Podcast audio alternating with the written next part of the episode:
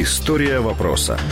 За оцінкою фонду держмайна, сума кредиторської заборгованості одеського припортового заводу складає майже 303 мільйони доларів, з яких 251 підтверджений арбітражним інститутом торгівельної палати Стокгольму борг перед компанією Остчим Holdings Limited, що пов'язують з Дмитром Фірташем. Пише Центрне. Це вже друга спроба продати завод. У липні цього року було призначено конкурс із стартовою ціною близько 500 мільйонів доларів. Але тоді, за заявою фонду держмайна, конкурс не відбувся через відсутність заяв. Тепер вже колишнє керівництво заводу заявляло, що в той час були потенційні покупці, а інтерес до заводу дедалі зростав. Пізніше Національне антикорупційне бюро провело ряд обшуків, після чого вже 14 липня голова заводу та його заступник були затримані у справі про незаконну розтрату коштів на суму більше 205 мільйонів гривень. 11 серпня завод було зупинено. Тоді в Укртрансгазі повідомили, що завод самостійно припинив споживання природного газу на підставі повідомлення, в якому говорилося про відсутність у підприємства підтверджених заявок на поставки газу і порушені умов договору на його транспортування. Пише газета сьогодні, 4 жовтня, ОПЗ знов почав роботу, про що повідомив Володимир Гройсман у своєму Фейсбуці.